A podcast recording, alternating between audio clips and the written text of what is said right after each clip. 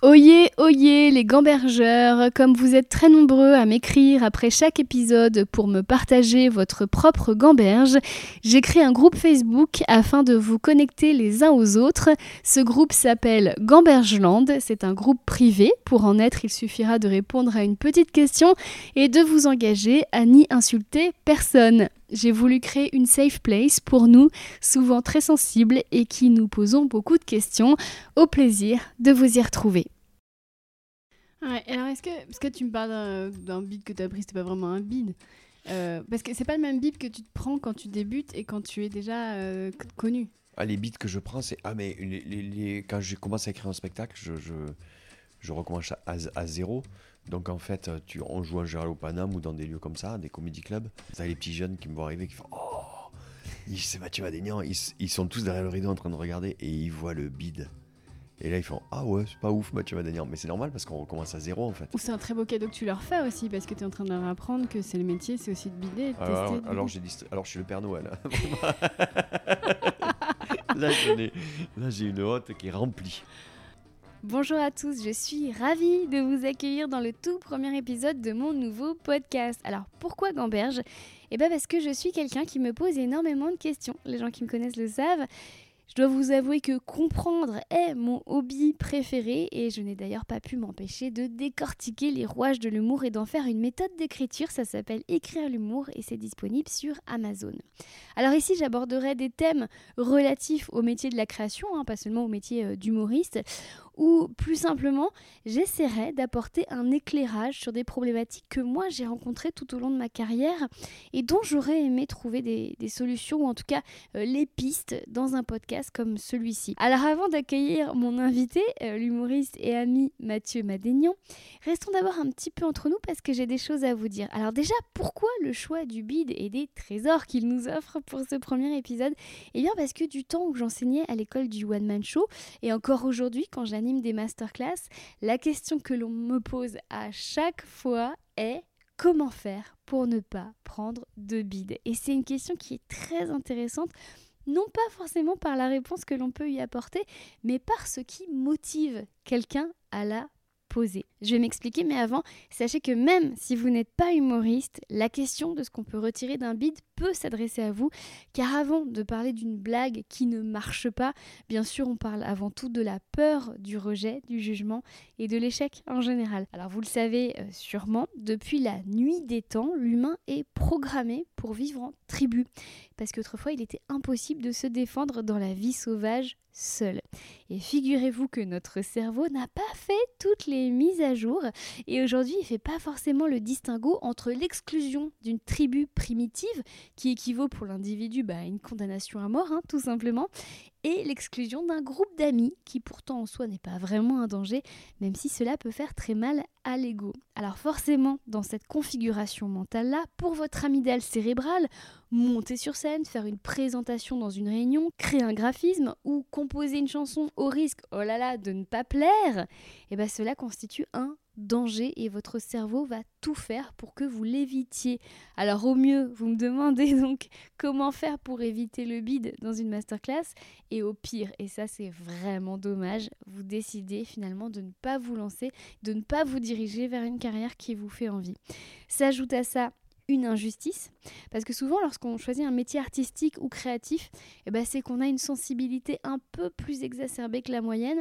Et si j'en crois bah, mon propre cas et les centaines, voire milliers d'artistes que j'ai pu rencontrer en 15 ans de carrière, moi j'ai le sentiment que c'est même le trop plein de ressentis qui nous pousse à créer, comme pour sortir de nous euh, le surplus de tout ce qu'on absorbe en permanence, et ben sinon on deviendrait fou. Gustave Flaubert écrivait Je suis doué d'une sensibilité absurde, ce qui érafle les autres me déchire. Et si vous avez choisi d'écouter ce podcast, je pense deviner que cela vous parle. C'est donc nous, avec notre extrême sensibilité, qui allons nous exposer à ce que l'humanité a de plus pervers, le jugement. Alors par provocation, moi je réponds toujours à la personne qui me demande si on peut échapper au bide que c'est pourtant la meilleure chose qui peut lui arriver. Explication. Dans mon livre, je parle d'oreille comique. Alors bien sûr, cela concerne le métier d'humoriste, mais vous pouvez l'appliquer à votre propre activité. Parce qu'au même titre qu'il y a une oreille musicale, il y a une oreille comique et sûrement autant d'oreilles, d'œil ou de mains qu'il y a de métiers artisanaux ou artistiques. Et l'oreille comique, par exemple, c'est une compétence, je dirais même un sixième sens, que va développer votre cerveau à force d'écrire et de tester des blagues? Et plus il en fera, plus il comprendra comment en faire. Comment? Eh bien à force de prendre, roulement de tambour, des bides. Car souvent, pour savoir comment faire quelque chose, il faut d'abord intégrer comment ne pas le faire. Un bébé qui apprend à marcher se casse la figure et à la question peut-il éviter de tomber en apprenant à marcher? La réponse est évidemment non. Alors le bide, par l'extension l'erreur ou l'échec, est inévitable. C'est juste un peu plus spectaculaire quand on est parce que souvent le bide a lieu et eh bien, devant un public, hein, parfois très nombreux, et il peut créer un climat de malaise si intense que chez l'artiste cela va provoquer tout simplement un trauma. Alors j'ai néanmoins une bonne nouvelle, on ne meurt pas du bide et je vais vous le prouver en vous racontant le pire four de ma carrière. On est en 2010 et ce sont les débuts de l'émission On ne demande qu'à en rire. Alors je participe au premier tournage et ça se passe très bien. Euh, j'obtiens même le premier 20 sur 20 de l'émission. Je crois que je prends un petit peu la confiance, on va pas se mentir. Et quand on me demande de revenir, on ne me laisse que trois jours pour écrire un sketch et j'arrive avec un texte très très très moyen qu'en plus je souvent car je suis évidemment terrorisée, sachant très bien que mes blagues ne sont pas terribles. Voilà. Alors ça se passe évidemment très mal, hein, je n'ai aucun rire, c'est vraiment un bide, hein, au bide au sens propre, un bide. Et Philippe Bouvard me dit devant plus d'un million de téléspectateurs que j'ai, je cite, l'inspiration aussi courte que ma jupe. Donc là, ça fait très mal. Ça fait mal mentalement, mais également physiquement. J'ai tout simplement envie de mourir. Donc là, je pense à toute ma famille qui regarde la télé, famille qui pour la plupart ne croit absolument pas en moi et à qui je viens de donner raison en me vautrant considérablement sur France 2 à une heure de grande écoute. Le soir, je rentre dans mon 9 mètres carrés que j'ai à l'époque, je vous raconte pas la glauquitude en pensant que ma carrière est finie, que je suis grillée et je peux même pas faire preuve de mauvaise foi en accusant les autres puisque mon sketch était objectivement mauvais. D'ailleurs, d'un vide, on retire toujours une leçon. Ai-je assez travaillé? Et si j'ai beaucoup travaillé, pourquoi cela n'a pas marché quand même? Comment puis-je faire pour que cela ne se reproduise plus? Il est là, le trésor. Alors moi, des bides extrêmement violents, j'en ai connu quand même pas mal. Euh, j'ai foiré une chronique devant Omar Sy ou encore Juliette Binoche. Vous l'avez là, le petit frisson de la honte Très récemment, j'ai raté une chute de blague dans un zénith de 5000 personnes. Et je peux vous dire que quand 5000 personnes ne rigolent pas, mais genre même pas une, ça fait très mal. Alors sur le moment, on s'en veut terriblement. On a envie de remonter le temps, d'effacer dans l'esprit des gens ce qui s'est passé, comme dans Men in Black. On se refait le film en boucle dans sa tête. On peut même rentrer dans un processus d'auto-flagellation extrêmement destructeur. Et là, vous vous attendez peut-être à ce que je vous dise qu'un beat, qu'un raté, qu'un échec, cela ne veut rien dire et que c'est sans importance. Mais c'est faux. Et oui, un beat peut vous coûter très cher. C'est une réalité dont il faut avoir conscience. En 2010, mon beat dans On ne demande qu'à en rire m'a fermé plusieurs portes pendant au moins deux ans. Alors bien sûr, c'est dommage, mais ça m'a permis de faire autre chose, d'aller dans d'autres directions et qui sait peut-être que si j'avais pas bidé ce jour-là, eh ben le chemin pris m'aurait rendu moins heureuse que je ne le suis aujourd'hui. Eh ouais. En tout cas, ce que j'aurais aimé qu'on me dise à l'époque, c'est que le bide n'est pas un accident de parcours, c'est le parcours. Je vous répète, le bide n'est pas un accident de parcours, c'est le parcours.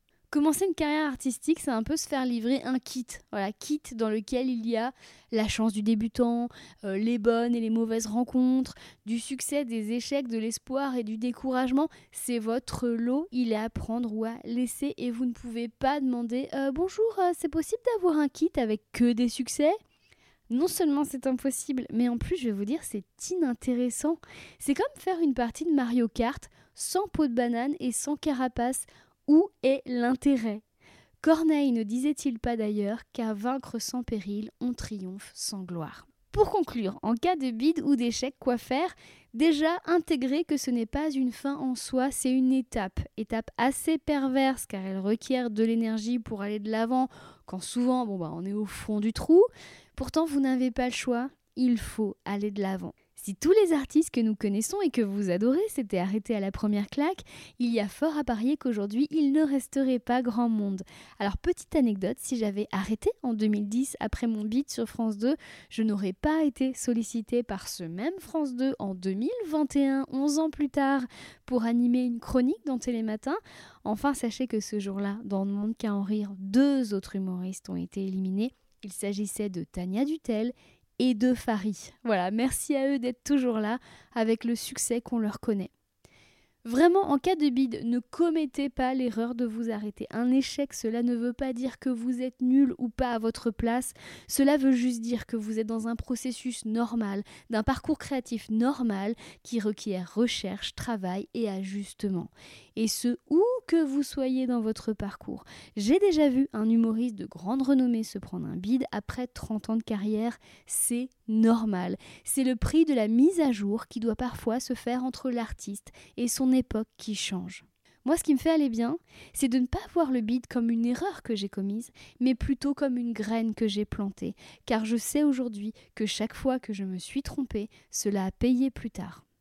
Je m'imagine aussi qu'une carrière, c'est comme une suite d'examens, comme à l'école, et que tout ce qu'on fait, avec ce que cela apporte de succès ou d'échec, constitue une moyenne. Ne vous attardez pas sur la mauvaise note, voyez l'ensemble de vos résultats.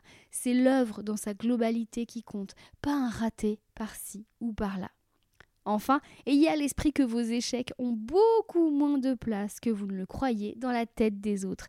Les autres qui eux aussi échouent et seront plus impressionnés par votre capacité à rebondir qu'ils ne resteront sur l'impression laissée par une erreur de parcours. Voyons maintenant ce qu'en pense l'humoriste Mathieu Madénian.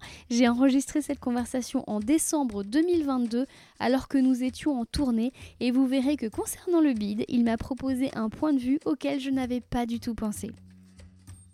Bonjour Mathieu Madénian. Bonjour. Alors Mathieu, est-ce que tu peux nous expliquer où nous sommes? Là, nous sommes dans, euh, je ne sais pas si tu as vu Amityville, la maison du diable. Non. Alors là, on est euh, paumé dans le, je crois qu'on est dans la, en Dordogne actuellement. On joue ce soir à Mussidan, donc voilà.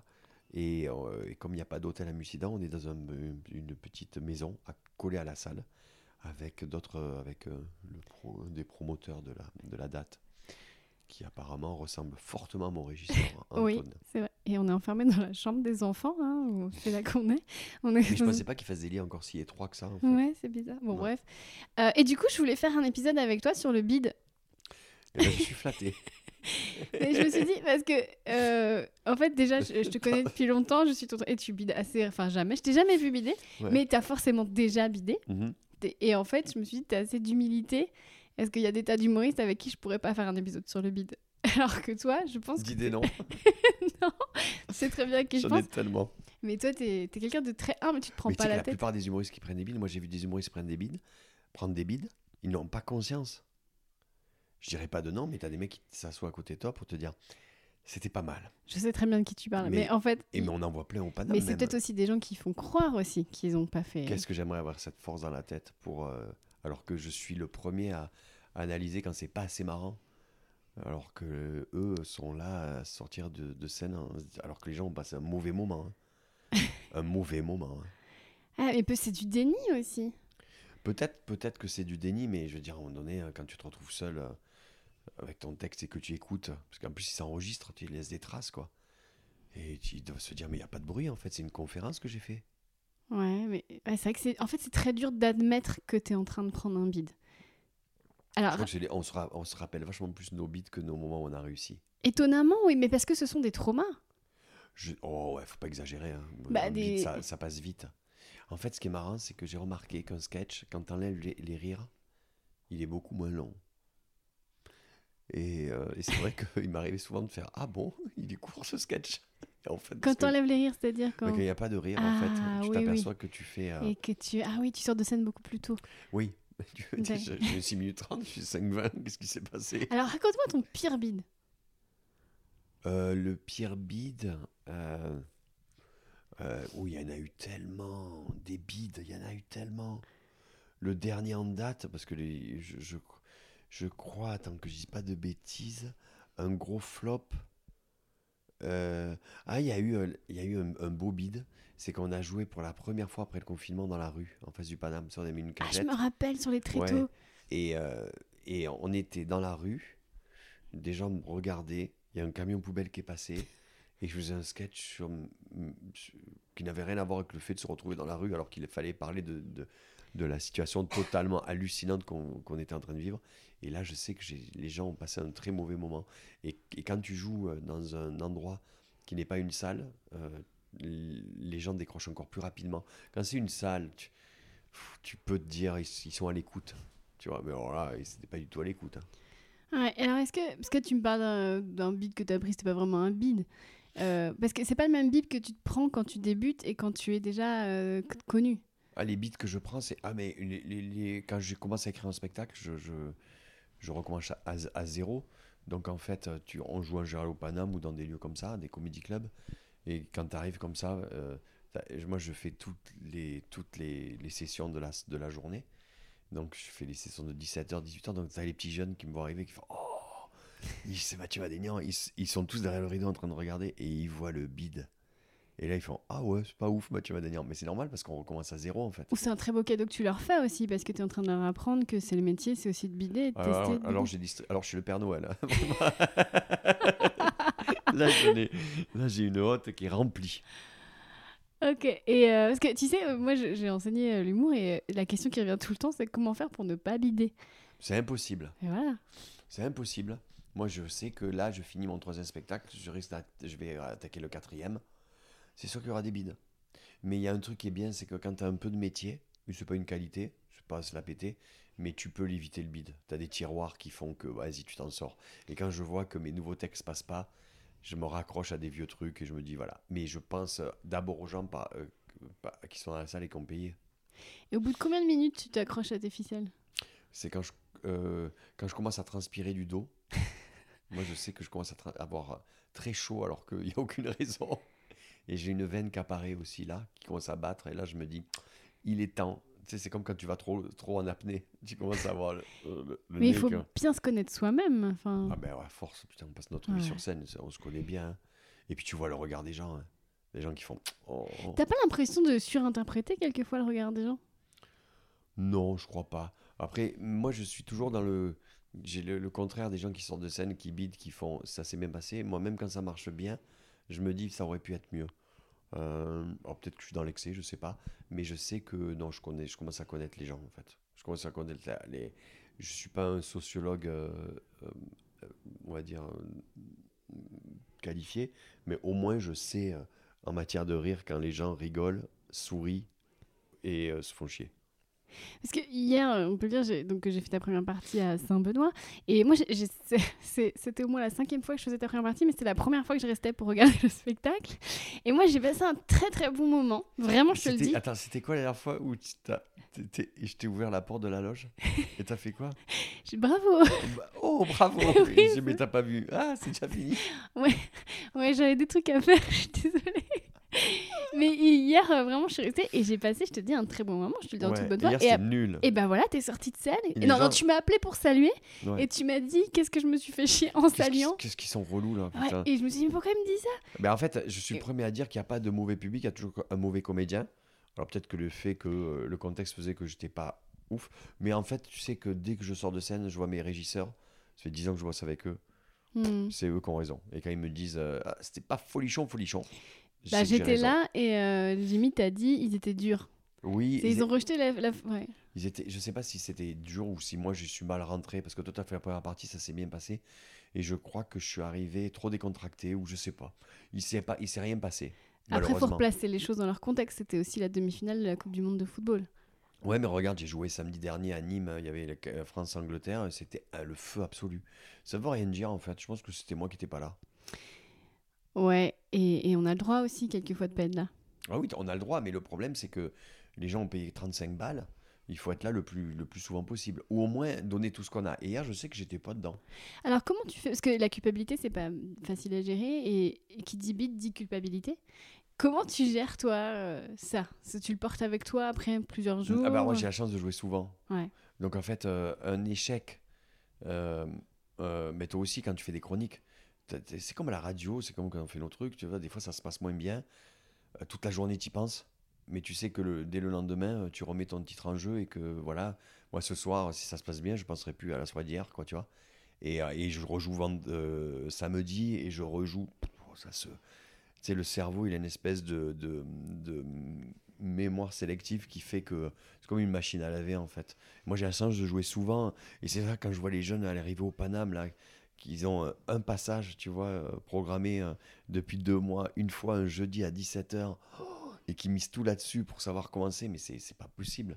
Non, c'est c'est c'est, un texte, c'est tu as une idée, tu vois, si elle, si- d'abord si elle intéresse les gens, donc tu vois s'ils écoutent, et après tu trouves les blagues, c'est tout. C'est drôle, on en voit beaucoup passer au Paname des petits jeunes qui, parce que c'est trop dur, arrêtent. Qu'est-ce qui fait que toi, parce que c'était dur aussi, t'as pas arrêté? Parce que c'est un métier. On fait un métier. C'est- les gens, ils pensent que c'est une passion. Alors, bien sûr, c'est une passion. Euh, on, on joue, parce que c'est vrai que quand on, on monte sur scène, on dit je vais jouer. Quand on est devant la caméra, on dit je joue. Il faut pas oublier que c'est un jeu, parce qu'on s'amuse. C'est un jeu, on a la chance d'être payé pour être des gosses. Mais il faut pas oublier que c'est un métier. Et, euh, et qui dit métier dit euh, ben faut se lever le matin, faut écrire, faut trouver des, des toi tu fais des, des podcasts, tu fais des chroniques, moi je fais euh, des chroniques, je fais de la scène, je fais je joue des rôles des fois ça m'arrive.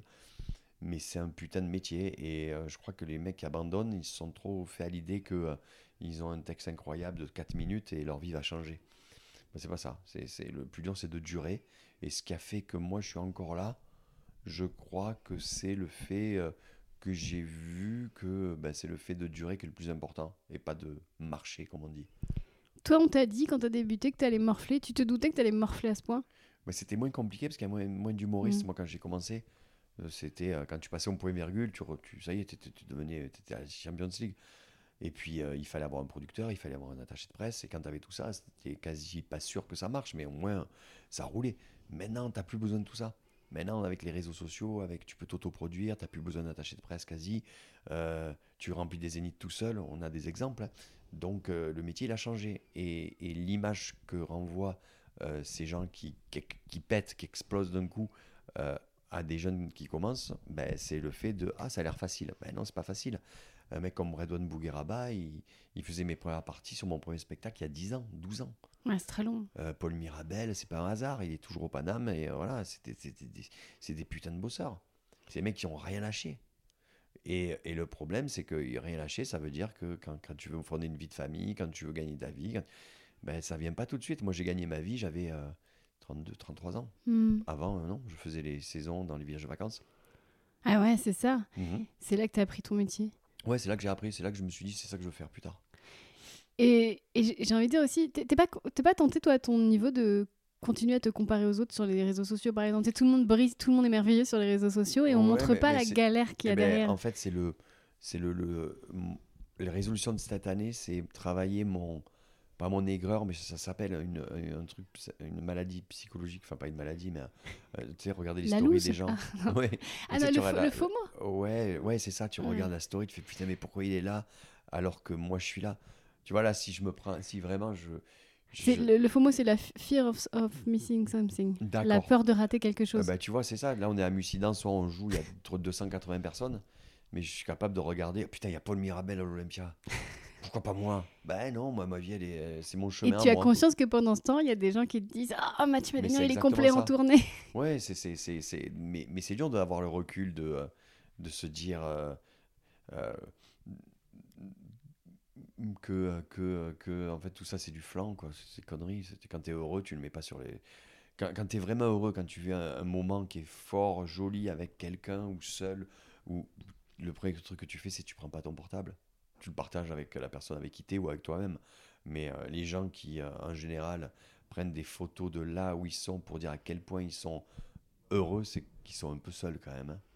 Ouais, possiblement. Et moi, je me force, tu sais, à faire des vidéos de mon public, euh, à faire... parce que pour. euh, Mais ça, ça s'appelle du taf, ça. Ouais, il faut aussi remplir les salles, tu Ah, vois. mais moi, je me filme en mettant complet, alors que des fois, c'est pas complet, mais je mets complet, je mets quasi complet. Je filme les gens qui m'applaudissent à la fin, mais ça, ça fait partie du boulot. Tu me verras jamais euh, en vacances poster des trucs de vrai. moi au bord de la mer, parce que par respect déjà, parce Ouais. que euh, les gens qui me suivent, je sais pas qui c'est, ou même les, ben, n'ont pas l'argent. Ou n'ont pas les moyens, ou n'ont pas l'opportunité de vivre ce que je vis, et je trouve que c'est déplacé. Ça, c'est mon avis perso. Il y a plein de gens qui mettent euh, leurs doigts de pied aux Seychelles. En train de... Moi, quand je pars en vacances, il n'y a rien qui sort. C'est vrai. Ouais, voilà, non, c'est- je trouve que c'est déplacé. Et euh, pour revenir au bide, les gens qui ont peur de bider, de vivre le bide, c'est aussi des gens qui n'ont pas encore résolu leur euh, avide besoin d'être aimés. Je pense que c'est important aussi de parler de ça, c'est que toi, t'en as rien à foutre à ton stade. Est-ce que c'est pas ça aussi qui fait que finalement, euh, les bides, tu t'en fous euh, ouais, parce que le but, c'est pas, c'est pas de. Le but, c'est que les gens se marrent, mais le but, c'est de faire un spectacle. Et le problème, c'est que tu es obligé de passer par le bide. Tu es obligé de, de, de manger du sable, quel que soit ton niveau. C'est pour ça que j'admire, moi, les grandes stars euh, qui restent euh, chez elles et qui te sortent au bout de 4 mois un spectacle d'une heure 40. Mais, mais des bides, j'en ai vu. euh, mais j'en vois sans arrêt, en fait. J'en vois sans arrêt. Mais, mais je crois que je vois plus de bides que de gens qui marchent Ou ça au Paname ou... au Paname, dans des émissions de télé. J'ai fait euh, Cannes Comedy Show, là, j'ai déjà vu des bides. Mais, euh, mais euh, De gens connus en plus. j'en connu, ouais. Ouais, Ouais, c'est ouais. bien la preuve que. Le rire à qui, tu l'as une minute. Hein. Ah ouais, c'est ça. Après. on se dit, ah, et après, c'est ça, tant que ce que tu fais Voilà. Tu, tu peux pas. euh, Et, puis, et puis, des fois, euh, il faut se rendre compte que, bah ouais, que tu n'étais pas si marrant C'est pas aussi marrant que tu ne croyais sur, certaines pas- sur certains passages. Hmm. Ça arrive. T'as déjà pris un immense bide à la télé en direct? Jamais en direct. À la radio en direct? Oui, des moments de solitude extrême. Hmm. Ça, c'est. Lucchini m'a humilié. Ah, raconte-nous ça. Euh, ben, euh, on était en- le mercredi, on était. C'est un mercredi matin, 11h, émission de Drucker sur Europe 1. Et à 14h, je faisais la télé. Et l'invité à 11h, c'était Lucchini. Et à 14h, c'était Lucchini. Et là, il est en face de moi. Et moi, j'étais sûr de moi. Tu vois, j'avais ma petite chronique. J'étais bien chez Drucker. Et je commence à faire Alors bonjour. hein. Et là, il fait Bonjour. Et il fait 4 minutes sur l'accent. Et comme c'était en public, les gens étaient morts de rire. Et Ouais. moi, je suis. Il me, il m'appelait la fiente arménienne.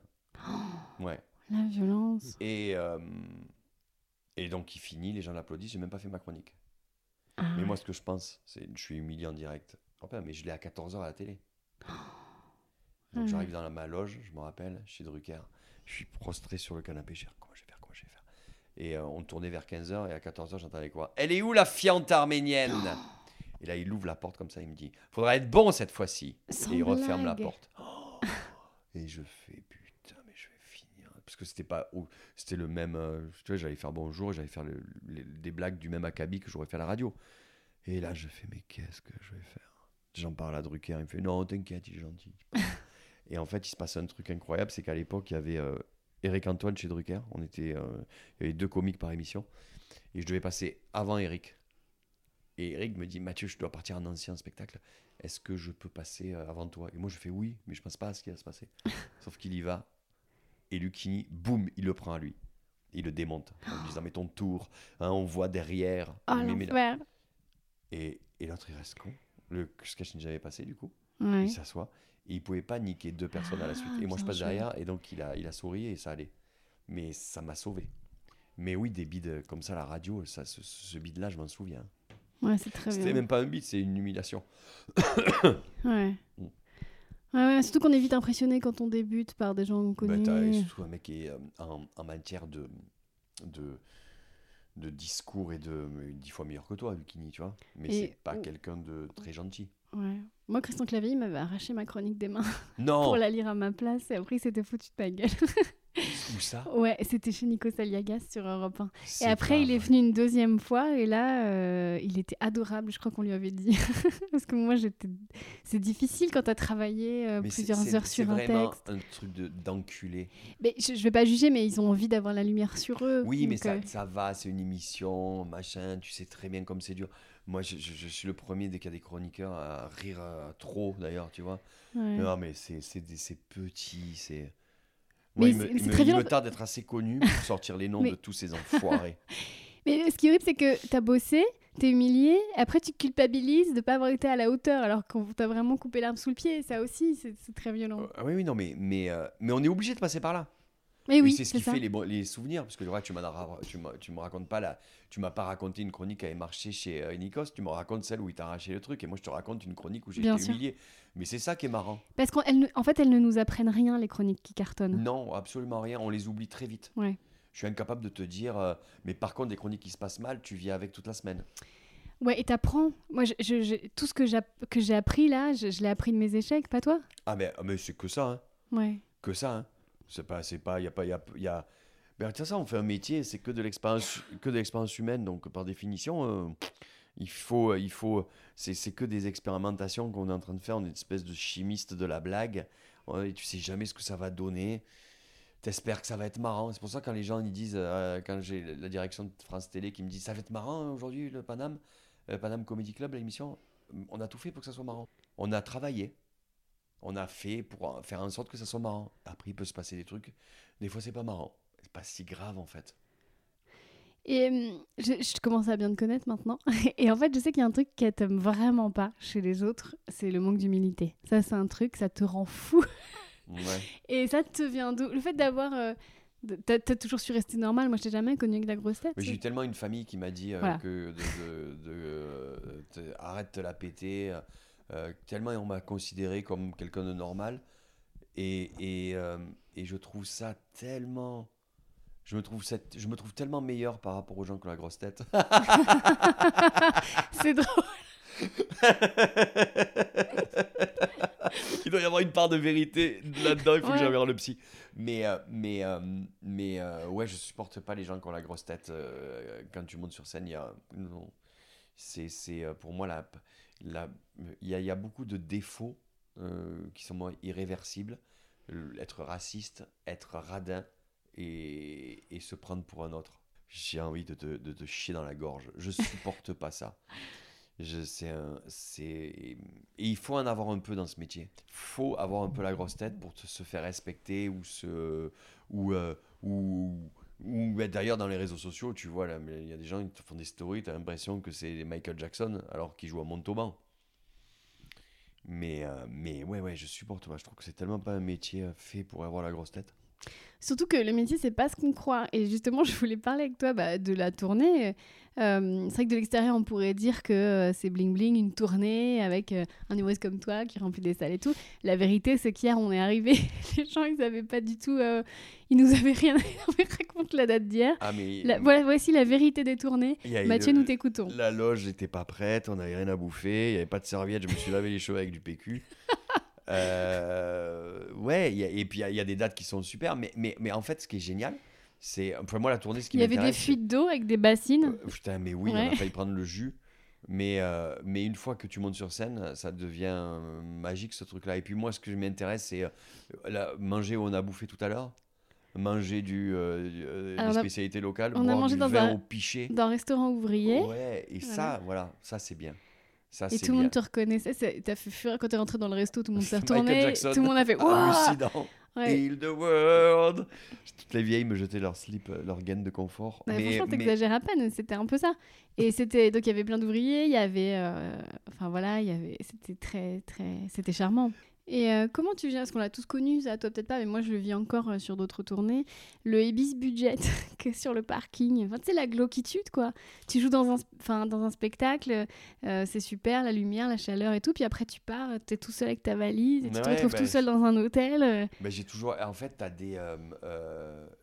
tu moi, j'ai des habitudes, une routine. La même routine que quand je rentre chez moi après le Paname, là, ou quand je suis là. C'est on sort de scène, je fume une clope. Euh, Antonin vient me chercher pour faire les dédicaces. Euh, je fais des photos avec des gens pour que ça aille plus vite, que c'est moi qui les prends en selfie parce que euh, tant qu'ils tournent le truc et tout. Ensuite, on va au restaurant. En général, on a un super resto, ça c'est cool. Et dès que j'arrive dans la chambre, je regarde la télé. Alors, je regarde soit euh, euh, Crime, soit euh, non élucidées, et, et je m'endors comme ça. Toujours pareil. D'où ça devient cette passion pour le crime? Parce que t'as failli être euh, médecin. Criminologue, ouais. Je sais, euh, Le Science des Agneaux, Ok. ce film a été une révolution pour nous à, notre époque. Euh, il a changé. c'est comme Top Gun, quoi. Soit à l'époque, tu adorais Top Gun et tu devenais pilote de chasse gay. C- c- ouais, et, ou soit Sans des agneaux. Et là, tu et moi, quand j'ai vu ça, je me dis, je veux être criminologue. Et je commence à m'intéresser aux tueurs en série. Et c'est vrai que quand je suis en tournée, euh, tu vois d'énergie 12 ou TMC ou machin, t'as que ça, t'as que, que des histoires comme ça avec. euh, euh, et donc, je rate ça. Mais euh, t'aimes beaucoup découvrir la personne des gens. T'es quelqu'un qui pose des questions, t'aimes bien les anecdotes, les faits divers. euh, Quand on discute, c'est des choses qui t'intéressent beaucoup, ça. Et t'as bonne mémoire parce que t'es capable de te rappeler sur des mois d'un petit truc. Ah, moi, j'adore les défauts des gens. Ouais. Je trouve ça génial. Il n'y a que ça qui est bien. Les gens, et puis alors les gens qui veulent être trop parfaits, c'est le plus beau des défauts. C'est les tout va bien, bonjour, ça va? Hein, Ça va toi? Ah, Arrête, ah. mais j'adore les défauts des gens. Ouais, ça, a- les, ça les rend tellement plus humains. Ben oui, mais je pense que c'est pour ça que ça t'énerve les gens qui ont la grosse tête parce que tu sais qu'ils sont dans une forme d'illusion finalement. Ouais, ouais, ouais, mais c'est, euh, mais ce qui me tue encore, c'est le public qui, les, qui, qui, qui, qui tombe dans le panneau, quoi. Ouais. Je dis, merde, vous êtes abrutis ou quoi? Vous voyez pas? Vous voyez pas que c'est- on n'en vaut pas la peine? Mais c'est fou, hein. Je te jure, c'est. euh, tu sais que pendant la pandémie, quand on parlait des héros du quotidien, on les a vite oubliés, les héros du quotidien. Et les infirmières, les éboueurs, les caissières, maintenant, on s'en les couilles.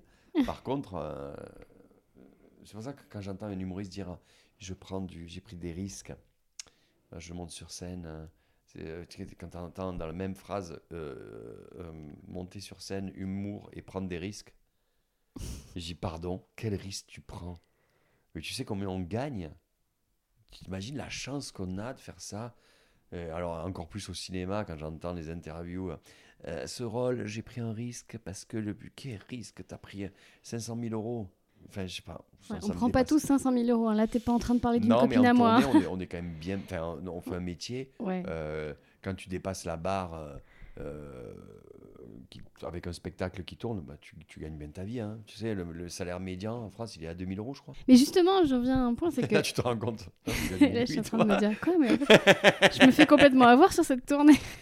Attends. J'ai mis- salaire médian 2000 euros. Ouais, ouais. Alors, euh, je vais faire des recherches plus tard.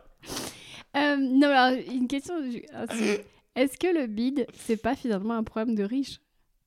Ah, euh, C'est- parce que Oui, oui, parce que parce qu'il faut monter beaucoup sur scène pour bider. Et maintenant, il y a très peu de place parce qu'il y a plein de gens qui veulent monter sur scène. Et euh, non, le beat, c'est un problème. Le beat, c'est pas un problème en fait. Le, le, le beat, c'est une bénédiction. Il n'y a rien de mieux que le beat. Ça te ramène sur terre, ça te permet de travailler, ça te permet de. euh, de de, de, de, de- de comprendre qu'il y a des trucs qui, toi, te font marrer, mais ne font pas marrer les gens. Ou... Mais ça se joue tellement à peu de choses, putain. Ça se joue à un mot. Des fois, j'avais une idée de. euh, je faisais une blague sur euh, la COP 28 ou COP 29. Et je disais, mais qu'est-ce qu'il dit, le gars, quand il ouvre la COP? Il y en a eu 26 ou 29 avant. Il fait, bon, ben. euh, bienvenue, ben, on va passer directement euh, au pot d'accueil, tu vois, parce que et les gens rigolaient pas. Et j'ai rajouté, euh, en plus il y a du taboulé, et les gens rigolaient. Et donc je me disais, Ouais, bah, en fait ils rigolent pour taboulé, ils rigolent pas pour mon idée. Donc je l'ai laissé tomber, mais, mais des fois ça se joue à très peu de choses. Alors, après il faut bien se connaître, mais c'est ça qui est bien aussi. Mais c'est ce que j'appelle l'oreille comique. On doit, on doit former l'oreille comique. Tu vois, c'est ce qui fait que quand t'écris, t'as la chute de la blague qui vient toute seule parce qu'à force de jouer, à force de pratiquer, c'est une mélodie, c'est Ouais. euh, de l'instinct. Et puis c'est ton texte à toi, c'est ta façon de vendre Ouais. le truc, donc tu te connais. euh, je serais incapable de, de, de, de raconter les blagues que tu racontes, parce que c'est- c'est- moulé à toi, quoi. Euh, pour un, toi, t'as un compte, quand même, t'es très proche de ton public et tu n'envisages pas un spectacle sans séance de dédicace après. Euh, hier, euh, on était très en retard au restaurant et c'était un truc que tu voulais pas du tout euh, négocier. C'était pas négociable, il fallait que tu rencontres ton public. Comment ça se passe une rencontre avec un public ap- après un spectacle où tu t'es pas bien senti? Euh, ben, c'est ce que tu disais, peut-être que les gens ils n'ont pas le même ressentiment, le même sentiment que toi. Euh, faut jouer la comédie. Surtout quand toi tu es de mauvaise humeur parce que c'était pas ouf, eh ben faut sourire. C'est pas rien 35 balles de nos jours. Donc euh, ben, tu te dois de donner tout ce que tu as sur scène alors que tu es moins bon, c'est pas grave. Euh, c'est comme le foot, tu peux pas avoir toujours 7 sur 10 dans l'équipe, des fois tu es 4, mais au moins euh, ben, tu auras tout fait. Donc, essayer de tout donner. Et après, le seul boulot qu'on te demande, c'est de consacrer 30 personnes aux gens qui attendent euh, dans le froid parce qu'on se pèle le cul pour avoir un autographe. Ben, voilà, c'est ça qu'on te demande. Ça aussi, ouais, c'est important. T'as eu ta période toi au début où t'essayais de de te rassurer, genre d'aller voir les gens et dire ah désolé, je pas très en forme ce soir ou quoi. Non, parce que j'étais, encore une fois, j'avais des gens qui me le disaient. D'accord. J'ai mes régisseurs. Hier, mon, mes régisseurs m'ont dit Ouais, c'était pas ouf. Ils ont pas dit ça, ils ont dit le public était difficile. Ouais, ils après- ont pas après, rejeté euh, la faute sur Et toi. après, euh, il me, euh, Antonin m'a dit euh, C'est un peu de la faute du public, un peu ta faute aussi. Donc j'ai compris. Ah ouais Mais maintenant, c'est pas grave. Je t'avoue que si j'avais, si j'étais resté là-dessus et que je- ma prochaine date c'est mi-janvier, j'aurais fait putain chier. Tu vois? Donc c'est pour ça qu'encore plus j'ai envie après d'aller signer des dédicaces. Qu'est-ce que tu voudrais dire à quelqu'un euh, qui vient de bider et qui donc tombe sur ce podcast et, euh, et qui est au fond du trou et quel- Mais euh, c'est c'est pareil que quand on dit aux enfants euh, sois heureux. Mais c'est des conneries. Ouais. Sois malheureux aussi. Arrête, A- arrêter ces injonctions euh, à dire soyez heureux. C'est pas vrai. Il y a des périodes où tu es heureux, il y a des périodes où tu pas heureux. Et ben nous dans le métier, il y a des périodes où tu es marrant, il y a des périodes où tu pas marrant. Ça fait partie de la vie d'un humoriste. Et si t'es pas capable de le gérer, arrête ce métier parce que tu auras beaucoup plus de ces moments-là que de moments de grâce. Et certains pour euh, essayer de comprendre pourquoi ça marche pas. Et dis-toi que c'est pas si grave. Parce que les gens ont oublié. Il n'y a que toi qui t'en rappelles des bides. Fais-moi confiance. hein. Les gens d'hier, euh, c'était pas un bide, mais les gens d'hier ont passé une bonne soirée et puis ils ont leurs problèmes, leur emprunt, leur emprunt à, à assurer, leur- la voiture à réparer, les gosses à élever. Bon. Tu crois qu'ils pensent à la blague de Madénian qui est pas passée ou à la tienne? Non.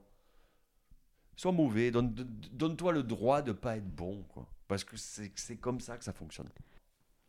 Mais toi, tu as toujours su, parce que toi, tu as failli donc, être avocat, criminologue, euh, tu as toujours su que tu étais fait pour être humoriste? Non. Je sais même pas si je suis encore sûr d'être humoriste. je sais même pas ce que je vais faire demain. Mais tu penses pas que tu avais les compétences déjà les- Pour parler vraiment basiquement, tu as des compétences pour parler euh, devant un public, tu es marrant tout le temps, tu t'arrêtes jamais d'être marrant, tu as du recul, tu es sarcastique. La nature a quand même décidé qu'à un moment donné, tu étais fait pour ça. Euh, mais je, je pense que c'est, il y a beaucoup de travail aussi. Ça se travaille ce truc-là, Euh, et ça se travaille euh, à l'écrit, mais dans la tête aussi. Je pense que euh, si t'as la grosse tête, si t'as ce truc-là, tu peux pas avoir le recul nécessaire pour euh, pour t'apercevoir que t'es débile, euh, que dans certaines situations t'es con, que euh, de te moquer de toi-même ou de te moquer des gens et pour après revenir sur toi en disant tiens je suis pas mieux. C'est important ça aussi. T'as beaucoup de de, de toi, toi c'est ce que tu fais souvent quand tu es sur scène ou quand, quand on parle. Tu es souvent en train de t'auto-analyser sans tomber. Alors, le piège, c'est de tomber dans la dans la l'autoflagellation, mais, mais cette auto-analyse, Analyse. quand tu as la grosse tête, tu peux pas l'avoir. Puisque tu te crois parfait. Et tu penses que beaucoup d'artistes sont coupés d'eux-mêmes justement Oh, à plein, cause de. plein. Ouais. Plein, enfin, plein, j'en connais plein. Euh, euh, bah, déjà, les gens qui disent euh, mon public. Ma communauté. Ah, ma communauté. Mon public. euh, et qui est ton public? De quoi tu, quoi, tu crois que ces gens t'appartiennent, sérieux? Mais t'es, t'es- t'es débile ou quoi? Ils, ils pensent pas parce que t'es- eux, ils sont dans leur tournée, ils pensent que euh, euh, toute la France part de leur tournée. C'est pas vrai. Pendant 1h30 maximum, t'es juste là pour leur faire passer un bon moment. Leur faire juste sourire, si tu peux rire, c'est c'est déjà bien. Et les, évacuer toutes les merdes qu'ils ont dans la tête. Et donc finalement, le bide, euh, c'est un peu ramener encore le problème à soi alors qu'il n'est pas question de toi, il est question des autres? Oui, c'est, c'est euh, sois moins fier de ce que tu fais. Ouais, Et tu verras que le beat, tu le prendras mieux. hein. C'est marrant, je, je suis tombée sur une interview de Michelle Obama il y a trois jours qui parlait de l'affaire Meghan Markle et elle disait, elle l'a défoncé, elle disait euh, quand tu deviens comme ça, tu rentres dans cette lumière-là, très vite cette lumière-là, elle t'appartient pas. Il faut que le plus rapidement possible tu la diriges vers les autres. Et elle reprochait à Meghan Markle d'avoir pris la lumière et de l'avoir gardée et de pas avoir mis en lumière les associations, les gens, etc. Et moi je pense que finalement un humoriste qui se préoccupe trop de est-ce que les gens m'aiment, m'aiment pas, oh là là, j'ai bidé. En fait, il a oublié pourquoi il était là parce que c'est pas, une- il est pas question de lui, il est question des autres et, et de divertir puisqu'on est fait pour ça au final. Ben, c'est, oui, c'est pourquoi tu fais ce métier. Ouais. C'est, euh, euh, moi, ça m'arrive de jouer devant euh, des grosses salles de 500. Et des fois, je regarde des endroits où je suis pas allé jouer. Je me retrouve à jouer dans des comédie clubs de 160. Parce qu'il y a des gens là-bas qui m'ont jamais vu. Que Tiens, peut-être ça leur faisait plaisir, de- alors qu'ils m'ont pas vu depuis 10 ans. Et moi, ça me fait plaisir d'y aller. Et, euh, alors que financièrement, tu t'y retrouves au moins. Mais tu as passé une belle soirée. Ouais, et au final, hier, t'étais pas content de toi, mais finalement, ce que tu as appris hier ou ce que tu as finalement servira à d'autres spectacles, tu vois ce que je veux dire euh? Oui, je sais que. euh, euh, Qu'est-ce que ça m'a appris hier euh, Que, peut-être quand, ça, quand les gens se marrent moins dans la salle, de m'auto dire dans la tête, au moins sur le, dans l'instant, ils passent quand même une belle soirée peut-être. Peut-être qu'ils sourient, et peut-être que c'est pas si mal en fait. Arrête, sois marrant. Ouais. Arrêtons avec les théoriciens de l'humour, a rien de plus Oui, les gens qui écrivent des livres sur l'écriture humoristique et qui font des podcasts, ça commence à bien faire. Au moins, toi, ben, tu vois la lumière que tu as, fait un livre sur comment écrire un one-man show. Ouais. Ben, la lumière, tu l'as donnée à d'autres en disant, voilà, apprenez. Mais parce que ça doit se théoriser à un moment donné, c'est un art. Euh, ouais, alors je suis pas sûr. ah, Je suis, je, cela dit, tu as raison. Je sais pas. Moi, j'ai jamais, j'ai pas, j'ai pas. Moi, la seule technique que j'ai eue pour apprendre à faire un spectacle, c'est monter sur scène. Ok, t'es un autodidacte. Ah ouais, de toute façon, euh, personne, j'ai pas pris de cours. hein. Euh, et euh, et, euh, et d'ailleurs, le premier spectacle, ça en ressent. mais euh, mais euh, ouais, ouais. J'ai jamais. hein, Mais il faudrait que je regarde des bouquins. Je vais lire le tien. Mais je vais te l'offrir, mais Ah ouais, j'aimerais bien. ouais. parce que j'ai rien inventé. Toi, je me- t'en as, t'en as lu des bouquins? Euh, comment, Bah, Je sais le- qu'il y a des. euh, comment faire un spectacle de stand-up Comment il y a. Bah, ah, écrire l'humour, moi je me suis basée sur euh, Bergson, qui en 1899 a Ouais. écrit le rire, et il a posé des bases qui sont puissantes, évidentes et carrées. Enfin, je veux dire, c'est l'équivalent de, euh, du solfège euh, pour la musique. Enfin, il a posé ces bases-là. Moi, j'ai récupéré ces bases-là et j'ai développé avec les, les références qu'on avait aujourd'hui, les sitcoms, les spectacles, etc. Et, et je me suis mise à. bah, je je t'expliquerai, mais qu'il y avait des architectures de blagues, qu'il y avait des règles qui n'avaient jamais été définies euh, vraiment. Et parce que, regarde, on enseigne la peinture, la musique. euh, et l'humour, c'est un peu le parent pauvre de, euh, de, de l'artiste. Alors qu'il y a quand même euh, des, une musicalité de l'humour, tu vois. Oui, bien sûr. Une architecture de l'humour. Ouais, ouais, ouais, ouais. Mais il y a ce côté aussi magique qui fait que des fois c'est marrant et tu sais pas pourquoi.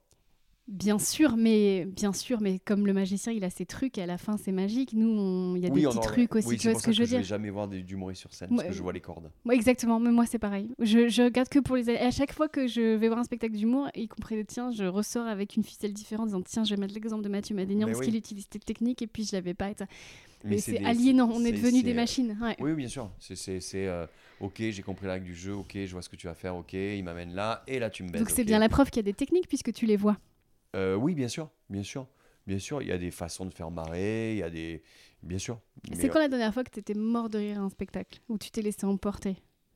Euh, putain, c'est des spectacles américains que j'ai vu sur Netflix. Un mec qui s'appelle Manis Calco, un mec qui s'appelle euh, Tom Papa et qui parle de la famille. Mais là, tu vois pas venir les trucs. Hein. Putain, tu fais waouh. C'est, euh, c'est moi ce qui ce qui m'impressionne, c'est quand je vois pas venir le truc. Euh, Ah, il y a un magicien, un champion du monde de close-up, un mec, euh, un fou, Euh, un mec qui, qui- un pote de Kader. Comment il s'appelle déjà? Yann Frisch. Je David Et, euh, Copperfield. et, Ah ouais. et, et en fait, ce gars-là, en plus d'être un. Il est très marrant.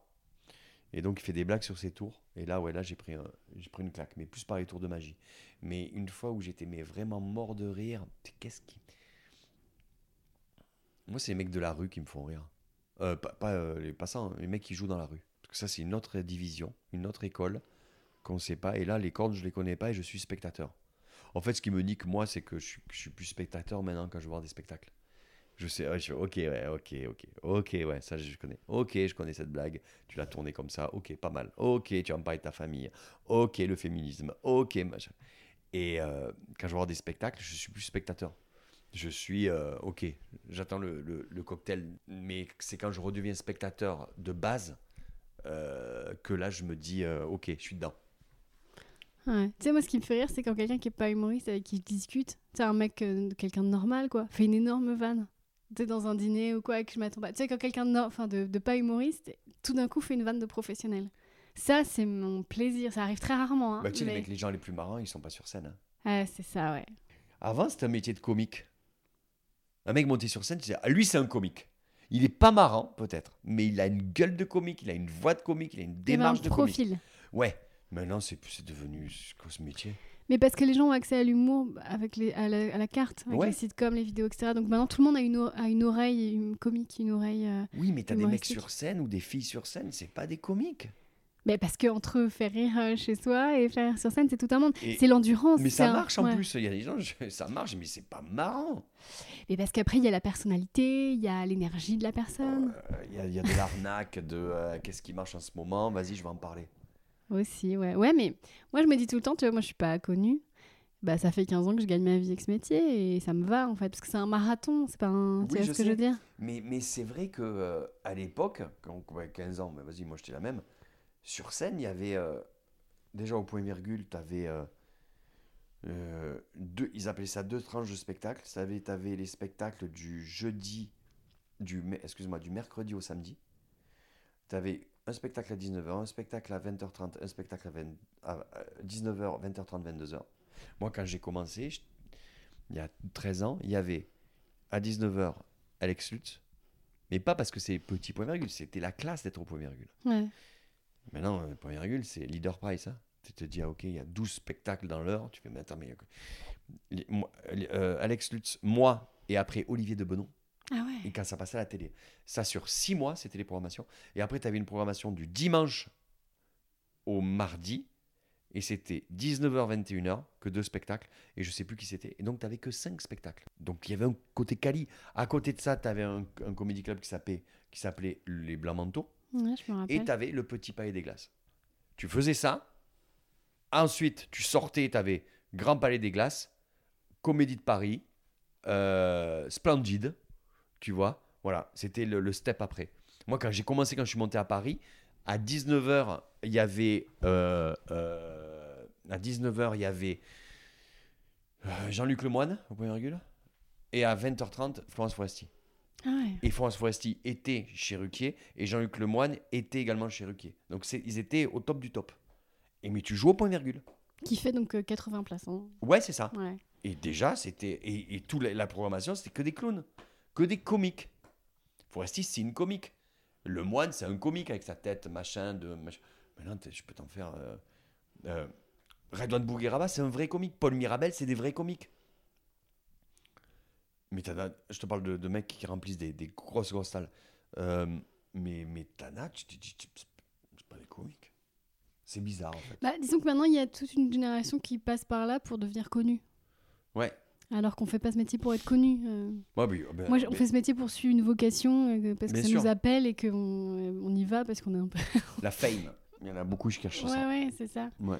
Euh, donc finalement, euh, c'est marrant, euh, j'ai réalisé en discutant avec toi que finalement, oui, un, le beat, c'est un problème de riche, et de deux, euh, c'est pas une question, de, ça devrait même pas être une question parce que ça fait partie du métier et qu'en fait, euh, avant tout, c'est, on est là pour servir un public et divertir, et que finalement, trop s'apitoyer sur un bid, c'est trop mettre l'accent sur nous, alors que c'est pas, Ouais, mais il bien s'agit sûr. pas de nous en fait, en vrai. C'est comme Rocky, que tu vas t'entraîner, tu tapes dans la viande avant de faire le championnat du monde.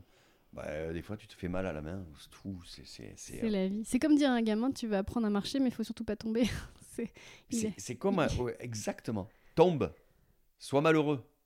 Plante-toi. Trompe-toi. Sois pas marrant. C'est pas grave. Rien de tout cela n'est grave. On va tous crever. Merci beaucoup Mathieu rien. Nous y voilà, le beat serait-il un problème de riche? Je vous avoue que je n'avais pas du tout vu les choses comme ça. En tous les cas, il ne doit pas être un problème sur lequel il faut se focaliser en permanence, déjà pour votre bonne santé mentale, mais aussi par humilité. L'humilité, un des chevaux de bataille de Mathieu, que je remercie de m'avoir rappelé que ce métier ce n'est pas à propos de nous, mais bien à propos des autres, et que finalement se montrer en situation de vulnérabilité de temps à autre être un peu vexé, se prendre une claque devant tout le monde, ce n'est pas si grave. La semaine prochaine, on attaque plus large et nous éloignons du monde de l'humour pour parler d'inconscient créatif avec l'hypnothérapeute Kevin Finel. D'ici là, je vous souhaite de gamberger juste ce qu'il faut et si vous voulez me retrouver sur scène, je suis en ce moment en tournée dans toute la France avec mon spectacle Trop que je reprends à Paris le 2 avril à la nouvelle scène. Je suis également évidemment sur les réseaux sociaux. À la semaine prochaine.